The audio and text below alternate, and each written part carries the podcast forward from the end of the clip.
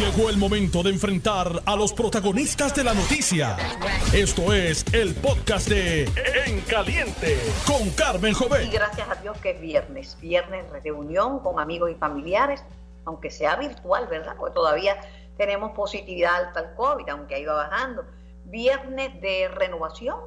Y tiene ya el pelo fuera de forma, hágase un recortito para que se vea renovado o renovada si tiene que ir al médico, haga la listita para la semana próxima, en fin.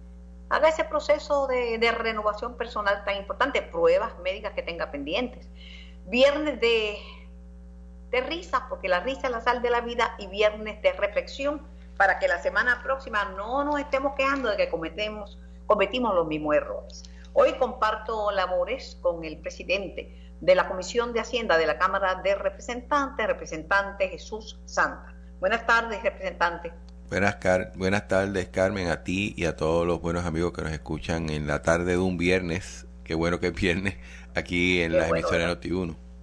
Ha sido una semana bien difícil. La, la Cámara de Representantes ha estado, ¿verdad?, en la palestra. Hoy está, está su señoría en los periódicos relacionado con, con dos temas eh, puntuales. Primero, con los tropiezos que hubo con la resolución que crea el, el barril, este, que dicen que la medida que presentaron es distinta a la, a la considerada. Este, y también las críticas que ha habido de que esa medida fomenta el clientelismo político y es volver a, malas prácticas del pasado.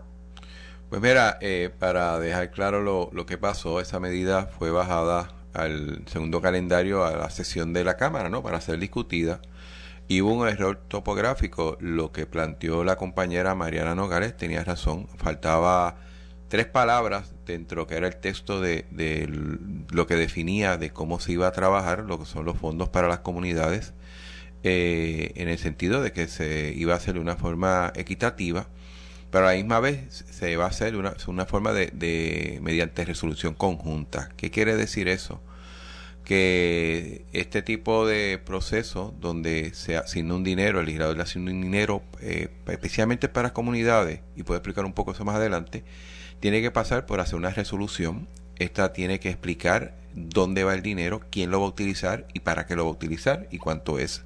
Tiene que ir a una comisión, tiene que pasar eh, por juicio de los miembros de la comisión, tiene que pasar entonces al pleno de la Cámara, tiene que ser aprobado por Cámara e igual proceso tiene que pasar por el Senado y al final es firmado o no por el señor gobernador. O sea, eh, es un proceso totalmente transparente, muy distinto a lo que había en el pasado. Y, y, esto se hace, Carmen, porque fíjate que nos aplaudieron mucho cuando asignamos 15 millones de dólares al centro médico. O nos aplaudieron mucho cuando asignamos 7 millones al, al Centro Comprensivo de Cáncer. Y el proceso que se hace es el mismo prácticamente mediante una resolución, llamada de presupuesto o, una resolución individual. Pero entonces se critica que el legislador, eh, ante la necesidad, por ejemplo, de, una reparación de un techo de una cancha, haga una asignación para reparar ese techo, o ante la necesidad de un camino que por lo general son municipales y donde los alcaldes consistentemente piden recursos para trabajar issues de carretera, de puentes, de facilidad deportiva, el legislador pueda ah, tener un dinero y asignarlo eh, a una entidad, entiéndase municipio o agencia, ¿no? En mi caso, eh, yo lo hago a los dos municipios, a mis dos municipios de Caguas y Gurabo, y por lo general cuando hay una necesidad de, de, una comunidad, el primer paso que yo hago es llamo al alcalde o a la alcaldesa y le, le digo, mira, ¿sabes qué sucede esta situación? Y los alcaldes generalmente tienen tres contestaciones. Sí la sé y vamos a tomar acción. Sí la sé, pero no tengo todo el dinero para tomar acción y si la sé o no tengo y no tengo el dinero. Y ahí entonces entra el legislador a buscar el recurso económico para poder resolver problemas de la comunidad. Que no hay consenso. El portavoz del PNP en la Cámara, Johnny Méndez, eh, le pidió a la delegación en pleno que no avale eh, la resolución por ir en contra de la voluntad del Ejecutivo. La realidad es que una de las inquietudes que tenía el compañero Johnny Méndez era de que fuera equitativo. En un pasado, eh, estos dineros eran repartidos a discreción del presidente. Él lo hizo así. Eh, y en esta resolución lo que estamos diciendo es que todos los representantes tienen derecho a que haya un dinero disponible y en la medida que una comunidad tenga una necesidad, eh, se haga. Y Carmen, o sea, yo tengo una crítica muy dura a los turistas políticos, porque aquí en la legislatura tenemos varios turistas políticos. Son aquellos que te van a una comunidad con suerte una vez en la campaña política, una vez cada cuatro años, o te aparece en una comunidad cuando un issue mayor. Y el mejor ejemplo es Rincón. Cuando hubo un issue en Rincón sobre las costas, llegaron allí, buscaron cámaras, dijeron mil cosas. Yo te pregunto si esos, esos turistas políticos fueron otra vez allá a Rincón a verificar otras comunidades y otras necesidades. Eso no lo hacen. Y son los primeros que critican eso, primero porque no tienen contacto con las comunidades y mucho menos las comunidades le piden. O sea, no tienen ese sentido de, de, de, empatía a la necesidad y los sufrimientos de distintas comunidades. Y son los primeros que gritan porque no tienen ese apego como tal. Por lo general, el legislador que tiene mayor apego es el que es por distrito, porque ya tiene un área geográfica definida y porque por obligación tiene que tener contacto más seguido con las comunidades. Y ese es el que trae las inquietudes. Y entonces, ¿qué cosa? parte de la función esencial de un legislador es asignar dinero yo manejo la Comisión de Hacienda. ¿Qué hacemos, nosotros hacemos? Asignamos dinero en un presupuesto o en distintas eh, asignaciones que se hacen para los distintos proyectos en específico. Donativos legislativos es lo mismo. Entonces ahora ahora se trae esta cosa como que, que no no lo pueden hacer porque lo van a hacer mal. Pues entonces no entiendo. En el pasado, antes de que tú llegaras a la legislatura, siempre ha habido muchas controversias con los barriles y los barrilitos. Eso es cierto. Eso, Siempre se le ha visto como tú sabes buscando votos, clientelismo político, siempre se ha visto en esa, en esa fase. Pero, y eso es cierto porque entiendo, ¿no? Que en un pasado inclusive eh, los legisladores eh, entregaban cheques, ¿no? Como quien dice. En estos momentos eh, yo no puedo entregar un cheque. Y yo lo que tengo que hacer, si encuentro una necesidad, es buscar la entidad que la pueda resolver. Si es carretera, pues se le asigna el dinero a carretera. Si es un municipio, se le asigna el dinero al municipio. Y quien ejecuta y lleva todo el proceso de subasta y ese tipo de cosas es esa entidad. No lo hace el legislador. Por eso te digo, este... que no va a estar repartiendo, no es que está buscando otro turno para repartir. Mira, no, por lo general te digo, uno tiene que asignar un dinero a una entidad. O sea, esto no va a la oficina del legislador pero obviamente estos turistas políticos o legisladores turistas que, prácticamente no van a las comunidades, lo que, lo que yo me refiero, no pasan por mis comunidades, obviamente no conocen las necesidades y, y aquellos que tenemos contacto con nuestros alcaldes sabemos que en ocasiones los alcaldes tienen los recursos, pero otras veces no. Porque quería saber qué pasó con la medida que, que atiende el pago a, a los bonistas. Y... Ok, esa medida eh, en la noche de ayer se llevó a votación, tuvo 25 votos a favor y 21 en contra. Para tú aprobar una medida en la Cámara tiene que tener 26 votos, por lo tanto la medida no pasó.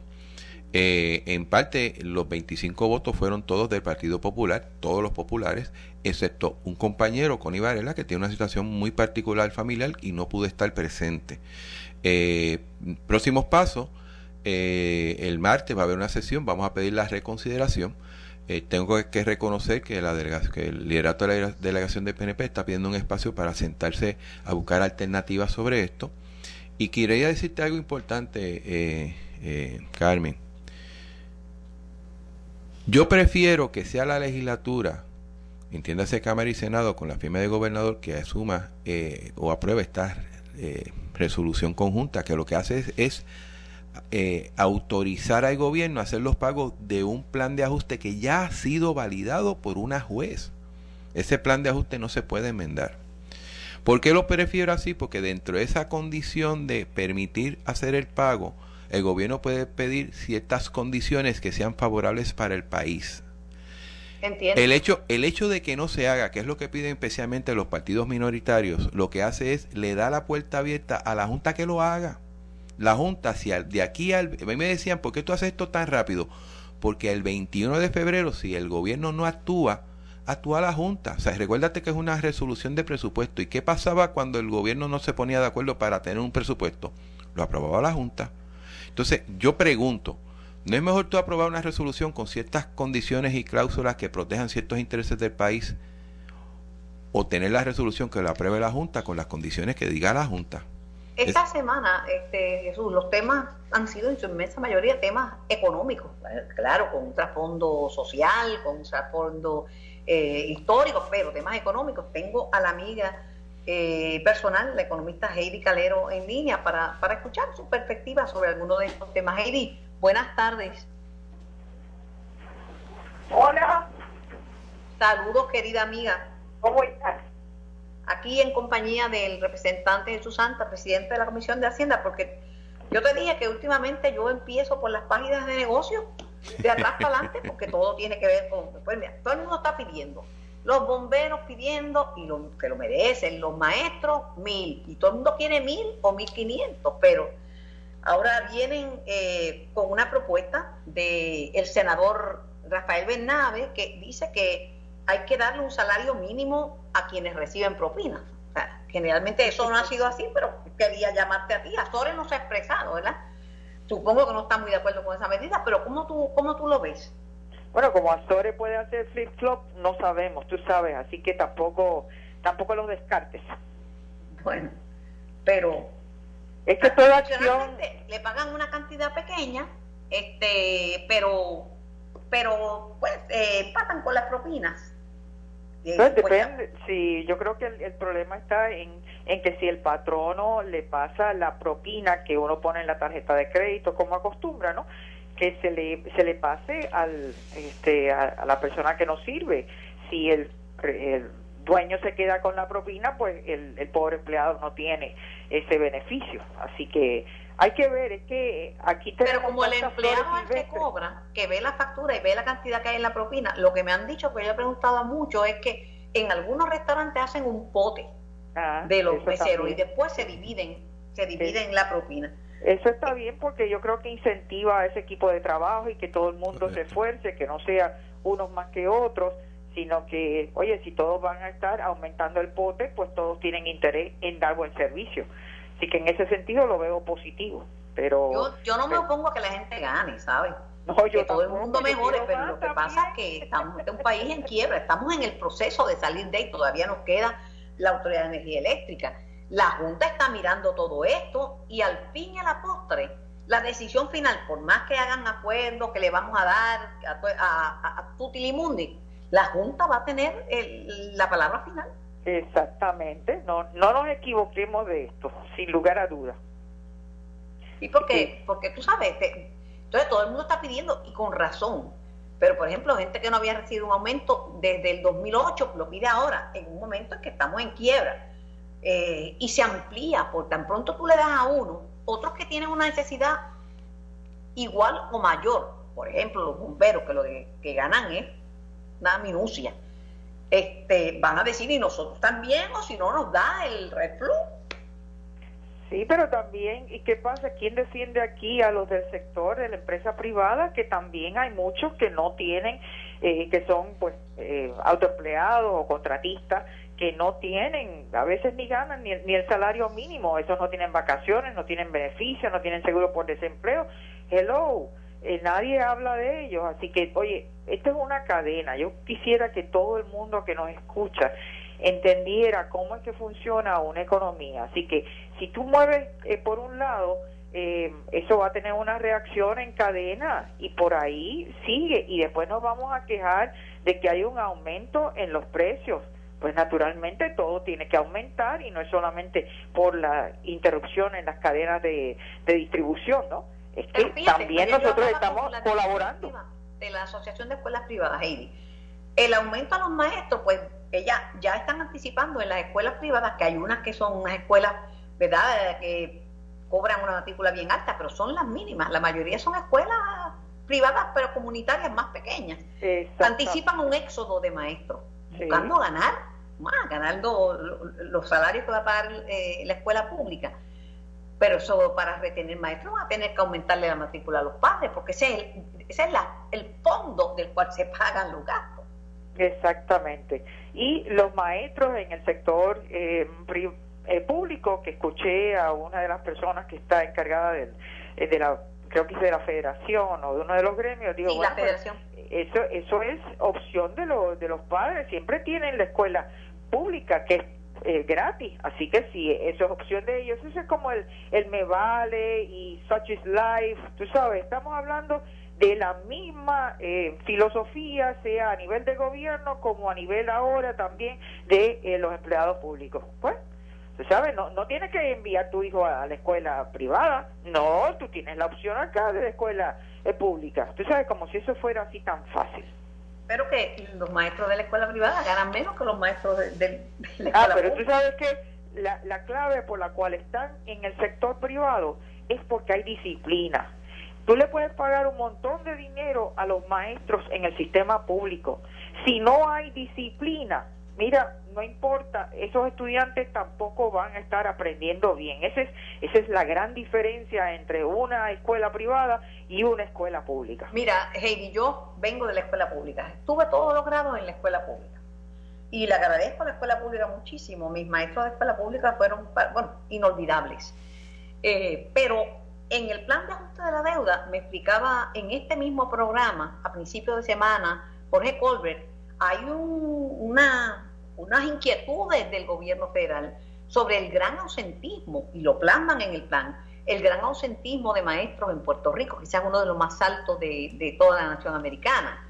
Eh, la falta de informes sobre, sobre performance de los estudiantes, estudiantes que se convierten en desertores y no están ni siquiera informados.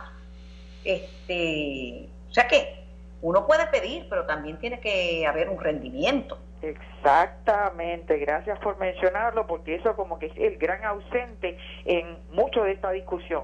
Fantástico, todo el mundo quiere aumento, pero también tienen que tener la contraparte. La moneda siempre tiene dos lados.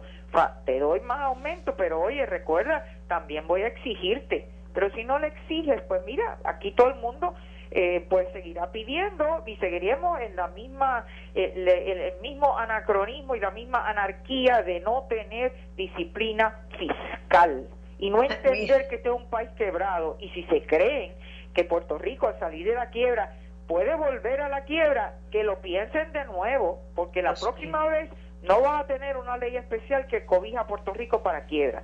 La próxima vez que se lleven el morro debajo del brazo de los acreedores.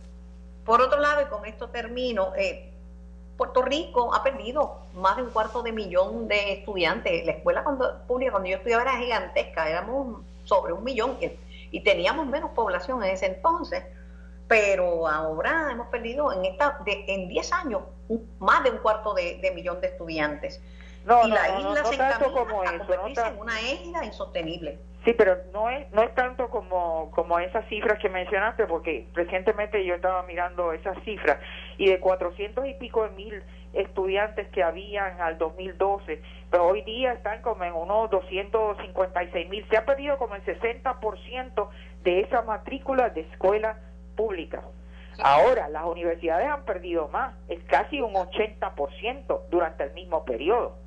Así que, gran reto para las universidades es un reto y estas son las cosas que tenemos que mirar, ¿verdad? Porque hay que cuadrar la chequera, Heidi. Pero, pero hay que profesionalizar el, el, el, ámbito de la discusión. Tú sabes, esto no puede ser, pues vamos a reunir aquí a un comité, que si la Cámara de Comercio, que si fulano de tal, fulano de tal, y vamos a llegar a consenso. No, no, no, no. Tú disculpa, pero aquí hay temas donde tú necesitas profesionales que preparen eh, escenarios, que preparen modelaje, que tengan, eh, por ejemplo, esto de los sistemas de retiro, ¿dónde está un análisis de un actuario para decir si esto va o no va? ¿Cómo es que los maestros siguen pidiendo? No, no, yo quiero que me devuelvan mi plan de, de, de beneficios definido. Si eso ya ni en la empresa privada existe. Esto es ahora es contribución definida, hay que estar a la altura de los tiempos ¿Y quién paga todo eso? Tú y yo y los que nos están escuchando. Yo le voy a dar una ideita ahora, se la voy a plantear a Jesús Santa, que está conmigo en el programa, y es que bajen el IBU, porque la inflación me está comiendo. Imagínate tú, pues entonces que corten Que bajen el IBU si tienen tantos recaudos del gobierno, que son eh, millones y millones por aquí, bájate el IBU, que, estamos con el soga al cuello. Nuevamente, eh, Carmen, que recuerden, toda acción tiene su reacción lo importante en el estudio de economía, por eso es que yo vivo enamorada de esta profesión, es que es el estudio del mejor uso de recursos. ¿Sabes por qué? Porque los recursos son limitados y las necesidades son ilimitadas. hay decisiones difíciles que hay que hacer aquí, pero que no se quieren tomar a nivel político, a nivel de gobierno, y eso tiene que, vamos, tiene que realizarse, por Dios, aquí no puede ser paz en la tierra, que todo el mundo estamos bien y eh, felices. No, no, hay decisiones difíciles. Alguien va a perder. ¿Cuáles son los servicios que tenemos como sociedad prioritarios? Pues vamos a darle los recursos a eso. Aquello que no sea prioritario, pues lo siento. Se quedaron sin empleo, pues mira, vamos a canalizarlos a la empresa privada que dice que necesita y yo no sé, escucho el sonsonete este de que le dan bonificaciones y eso, pero hay gente que está buscando empleo y que no encuentran. Nada malo con los McDonald's de la vida y los Burger King de la vida, pero oye, si tú estudiaste y te quemaste las pestañas para tener un bachillerato, una maestría, un doctorado, no es para estar flipping burgers ahí en un en un este en, un restaurante de cadena rápida, vamos. Claro. Gracias Heidi por tu participación y gracias por darnos tu punto de vista sobre estos temas tan puntuales como son los recursos y cómo vamos a usar los recursos del país. Sin lugar a dudas, a ver si alguien escucha.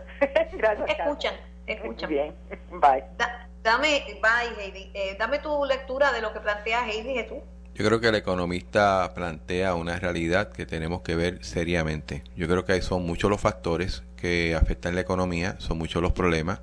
De hecho, a nivel del salario de los empleados públicos, yo creo que el primer paso debió haber sido un plan de clasificación y retribución para ver hasta dónde tú ibas a llegar eh, cada, cada uno, los salarios de cada uno de los puestos, ¿no? Y eventualmente hacer un plan de cómo llegar. Todo el mundo quiere llegar el primer año y yo creo que no se va a poder. Hay dinero para aumentar, eso es cierto, pero yo creo que no todo se va a lograr en un primer año. Hay que hacer un plan de que, de que en la medida que, la, que el gobierno siga recuperando recaudos, se pueda llevar a cabo. Y segundo, y te adelanto, eh, Carmen, el, el gobierno se está quedando sin gente porque no puede reclutar gente nueva por los niveles tan bajos de salario.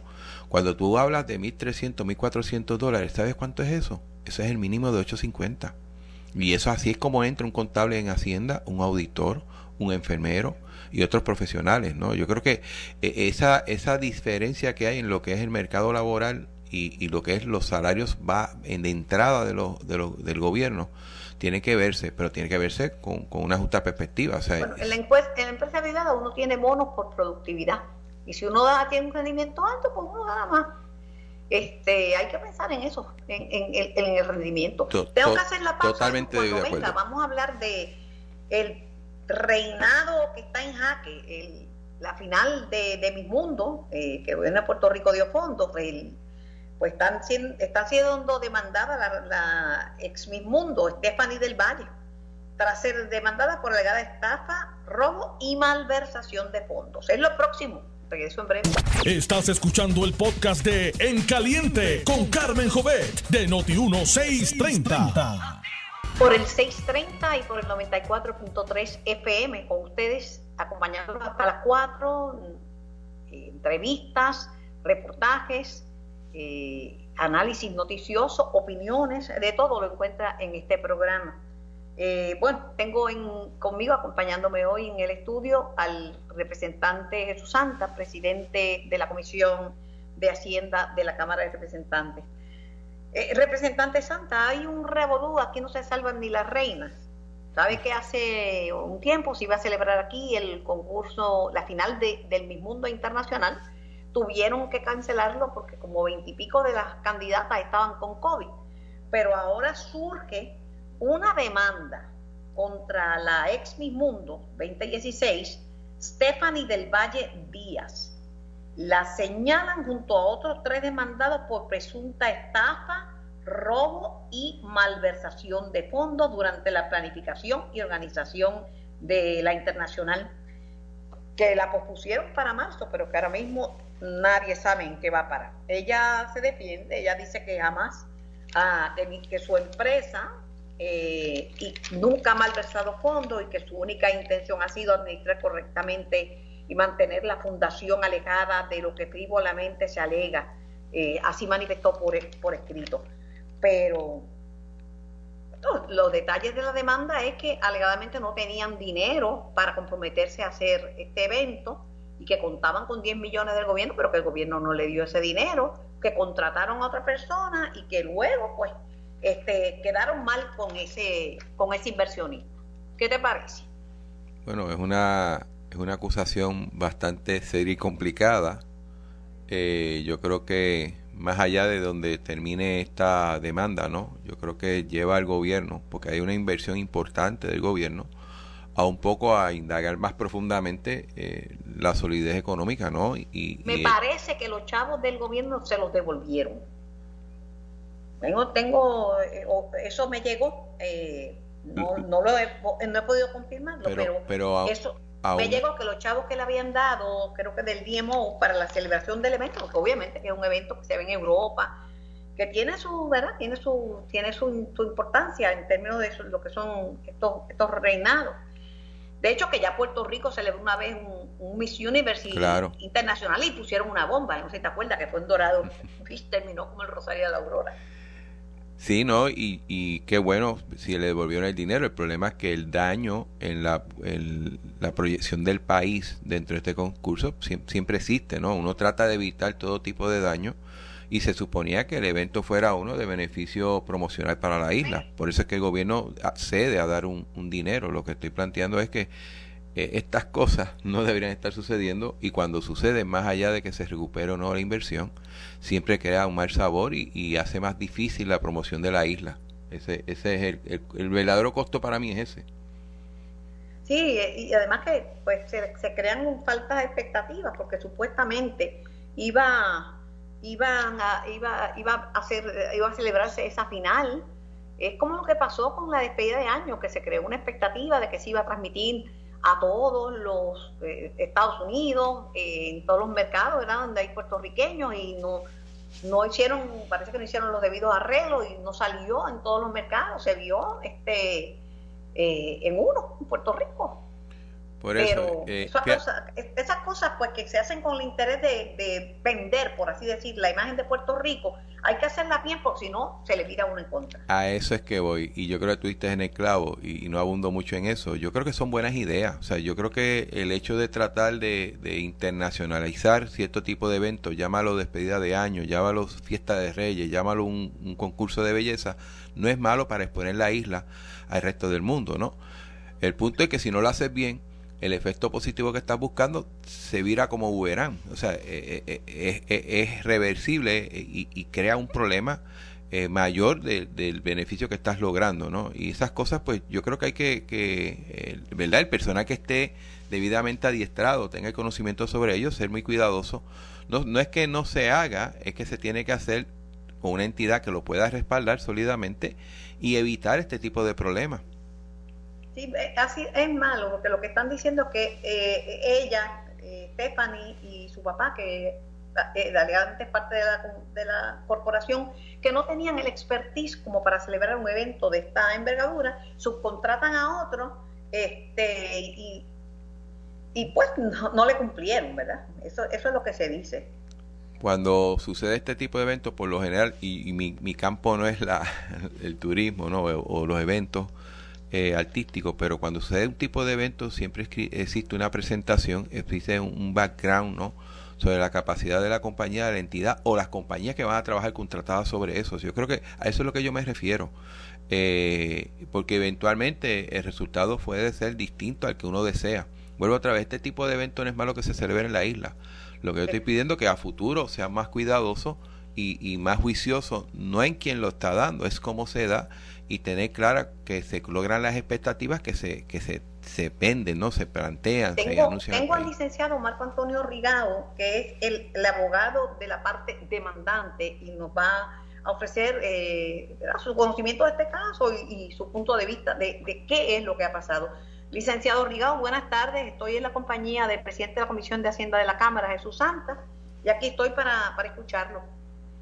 Saludos a, a ti, a Jesús eh, hijo de un queridísimo amigo mío, compañero en el Senado eh, hace unos años, en el siglo pasado.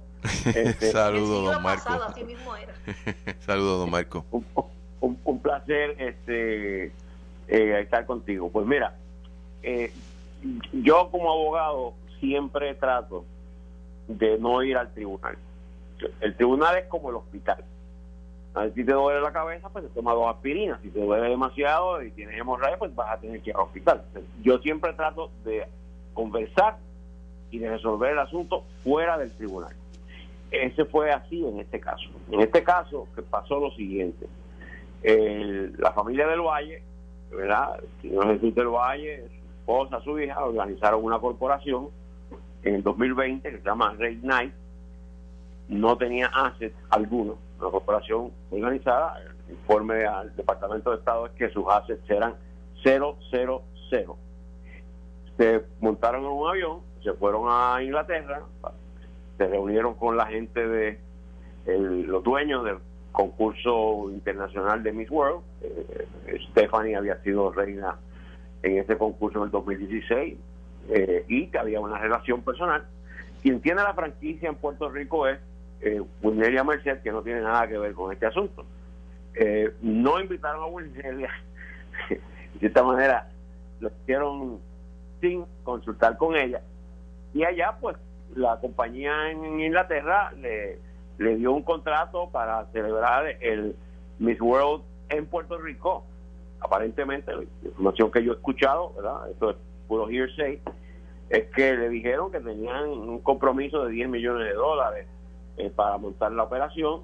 Y entonces pues allá le dieron el contrato, llegan a Puerto Rico, el gobierno les manifiesta que los puede ayudar, pero que no les puede dar un cheque de 10 millones de dólares, la economía está mala, la economía está quebrada, cada peso hay que, hay que rendirlo, en esto yo no creo que el gobierno ha actuado mal, para nada. Ellos, es un concurso que es importante porque es, es transmitido por 200 países, salen en las playas de Puerto Rico, la invitación de negocios, o sea, tiene una promoción... Para vender la isla, buen vehículo para vender la isla. Claro, claro tiene una promoción internacional muy grande, o sea, no es un, no, no es un mal proyecto. Ahora, independientemente que a uno le guste o no le gusten los concursos de belleza, eh, eh, tiene un impacto para mundial. Okay. Entonces, el gobierno no les da el dinero que ellos esperaban y de momento se encuentran que no tienen ni los recursos ni la organización. Cuando tú vienes a ver el Departamento de Estado, los papeles corporativos, su oficina es el apartamento de... Eh, no tienen oficina, no tienen, no tienen personal y en ese momento de crisis se acercan a Wilneria Merced, no antes. Wilneria interesada en que el concurso no fracase, en que el concurso se lleve a cabo. Primero, ella, ella tiene la franquicia local, tiene un interés tiene una participante de la franquicia local en el torneo y es puertorriqueña y tiene un interés en que la cosa funcione, pues a través de amistades, eh, ¿verdad? Consiguen eh, que personas dispuestas a aportar dinero, no con interés de ganar dinero, sino con interés de ayudar a Puerto Rico a que el evento se dé y su único interés era no perder dinero, sino que les devolvieran el dinero que ellos estaban invirtiendo. Marco, antes de que continúes, ¿tú representas a quién en, esta, en yo este A la, yo represento a la corporación Puerto Rico with a Purpose, que fue una corporación que se organizó exclusivamente para eh, organizar llevar a cabo el concurso. Esa fue la razón de organizar. Esa corporación no tenía fondos, pero sí tenía acceso a fondos de otras empresas de otras personas que tenían el dinero y estaban en disposición de facilitarle el dinero y sus recursos de organización, sus recursos ¿verdad? De, eh, operacionales, su personal, para llevar a cabo el concurso. O sea que, aunque Puerto Rico With a Purpose es una corporación igual que Ray Knight, que se organizó para esto, pero a diferencia de Ray Knight, Puerto Rico With a Purpose contaba con acceso a fondos que no era el gobierno, con acceso a, personal, a empleados, a, todo a todo el andamiaje que tú necesitas para pero montar. Tú dijiste al comenzar esta entrevista, Marco, y te tuteo porque imagínate, toda una vida de conocernos, ¿verdad?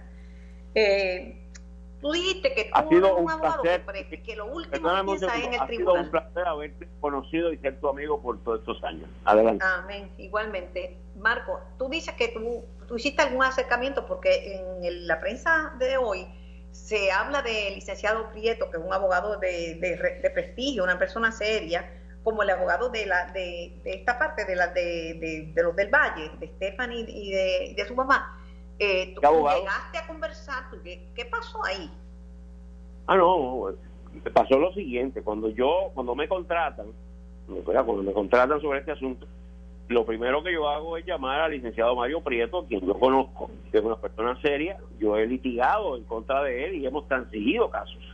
O sea, eh, lo conozco, pero que hemos estado en partes opuestas en el pasado y confío en su palabra, confío en su credibilidad.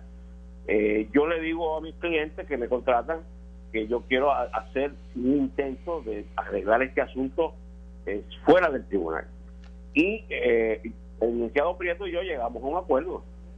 de que el acuerdo sencillo, de hecho lo incluí como manejo en, en la demanda, donde ellos hacían buenos los cheques sin fondos que habían entregado, los tres cheques, y aquí no había, no hay ningún interés de, de mis clientes de perseguir, de llevar a cabo ningún caso ni de ninguna anda, si ustedes entregaban esos, hacían buenos los tres cheques que entregaron y, y, y, los, los librábamos de responsabilidad y seguía el proceso de llevar a cabo el, concurso. Eh, él acordó eso conmigo y posteriormente yo le envié un documento para firmarlo sobre el acuerdo y desgraciadamente pues él se retiró como abogado en el caso eh, renunció porque eh, aparentemente aparentemente no manifestó que sus clientes eh, no estaban en disposición de honrar el acuerdo que, que el licenciado Prieto y yo hemos llegado para finalizar te quiero plantear otra cosa que es lo que plantea Stephanie del Valle ella se ha defendido y ha dicho que no ha cometido ninguna estafa, ningún robo, ninguna malversación de fondos y que ese no es el fin y el propósito de, la compañía ¿verdad? que ellos tienen. Y presenta el tema de que hubo una fuerza mayor aquí, eh, la fuerza mayor COVID, que la final tuvo que ser suspendida por, porque había una cantidad enorme de candidatas que estaban eh, con COVID. Era un momento en que el Omicron estaba, estaba azotando, pero bien fuerte eh, y había muchísimas, una, como, como 20 candidatas que no podían este, participar porque estaban acuarteladas por COVID. Y quien suspende el concurso no fue Puerto Rico with a Purpose, y quien suspende el concurso fue Miss World International, o sea, la, dueña de la compañía dueña del concurso a nivel mundial, es quien decide no suspenderlo, posponer la fecha, posponer la fecha, porque no se podía en aquella fecha porque además de eso el Departamento de Salud de Puerto Rico eh, manifestó que había que posponer el concurso. O sea, a, un causa mayor, el Departamento de Salud de Puerto Rico eh, da su opinión y el, Miss World eh, Internacional decide posponer la fecha para el 16 de marzo. Eso fue lo que pasó. Bueno, ahora está todo en el tribunal. Tú no querías ir al tribunal, pero ahora está todo en el tribunal. Así será. Bueno, agradecida y también... Como siempre ella ha mandado una comunicación por escrita, yo le he leído así a rasgos, pero en realidad yo tú sabes que me dedico a entrevistar, pero esta, eh, los micrófonos de Notiuno están a la disposición si Stephanie o su papá eh, quieren hablar. Hay una vista el día 23 y el día 23 pues espero que la, la vista es por Zoom, pero me imagino que la prensa podrá entrar al Zoom y yo no tengo ningún inconveniente en que sea pública la vista. Estaremos muy, muy atentos a esto. Gracias, Marta. Muchas gracias. ¿Qué te parece, Jesús? Bueno, independientemente eh, eh, este, se resuelva o no se resuelva, y ojalá se resuelva a la brevedad posible, sigo insistiendo que, y aún con las buenas intenciones que sé que posiblemente se hicieron para llevar a cabo este evento, sigo insistiendo que pues un, es un golpe, o sea, eh, no nos ayuda mucho en la promoción de la isla y pues uno trataría, o sea que hay cosas que son inevitables, pero uno trataría al máximo, ¿verdad? Que estas cosas pues no ocurran. Claro está, tiene la situación del COVID, eh, prácticamente le, es barata, o parte lo que es el, concurso, ¿no? Y eso lleva a otras complicaciones. Pero nada, vamos a esperar que esto se resuelva lo mejor posible y que el impacto para el país sea al final del día positivo y si fuese negativo sea lo menos posible. Yo pienso, y esto es Carmen Jovete, esto es una opinión, que el gobierno no debe meterse en, en estos asuntos. No debe poner fondos de gobierno esto, por, especialmente por todas estas controversias. Eh, pero Discover Puerto Rico, creo que quien dio los fondos, pues pensó que era una buena oportunidad. Este, Yo creo que más que ofrecer fondos, Carmen, debe de ser lo que muchas veces en otros aspectos que no entra el gobierno surgen ciertas entidades que son facilitadores. O sea, es la persona que te busca el, el, recurso económico, son las personas que te buscan eh, aquella persona que te puede eh, auspiciar. Eh, no veo por qué de alguna forma indirecta también pueda hacerlo, pero, pero no puede ser que el gobierno lo haga todo o que dependa todo del gobierno, porque entonces para eso que lo haga el gobierno, ¿no? Yo creo que tiene que, O que se haga una falsa representación de que el gobierno de Puerto Rico va a poner tanto y después no ponga la cantidad. Correcto, pero, pero, No sé si fue... Sí, no digo que eso pasó porque desconozco, pero... Pero yo creo que tenemos que pasar a la, a la faceta de, facilitar. El gobierno en ocasiones tiene que tomar el control completo, pero en otras cuestiones, y en muchas, debe de facilitar que las cosas pasen, que es una cosa distinta quizás a lo que está pasando ahora. Bueno, yo creo que tantos problemas en, Puerto Rico que algo que es bonito como, como un concurso de belleza, ¿verdad? Aunque ya los concursos de belleza han perdido mucho. Por ejemplo, el Miss Universe, que antes rompía récord de audiencia en los Estados Unidos en el mundo, ya solo se ve en algunos países, no en todos. Porque tú sabes que con el movimiento MeToo y otros, otros acercamientos, pues hay una mirada distinta a lo que es belleza. Ahora le han añadido en el, en el Miss World eh, belleza con propósito, ¿verdad? Para, para hacerlo diferente. Pero de todos modos es, lamentable que una cosa que empezó, parecía que iba a ser bueno, pues haya terminado en, en esta controversia. Demasiadas controversias esta semana, este. Una, una semana, una semana complicada, bien, bien intensa. No, y todavía viene el llamado paro nacional, aunque aquí todos los paros son nacionales, ¿verdad? Este, que eso es otro otro chichón, porque la, la economía se estanca, si tú paras, cierras, interfieres con el proceso económico, pues detiene el país. Esto fue el podcast de En Caliente con Carmen Jovet de Noti1630. Dale play a tu podcast favorito a través de Apple Podcasts, Spotify, Google Podcasts, Stitcher y notiuno.com.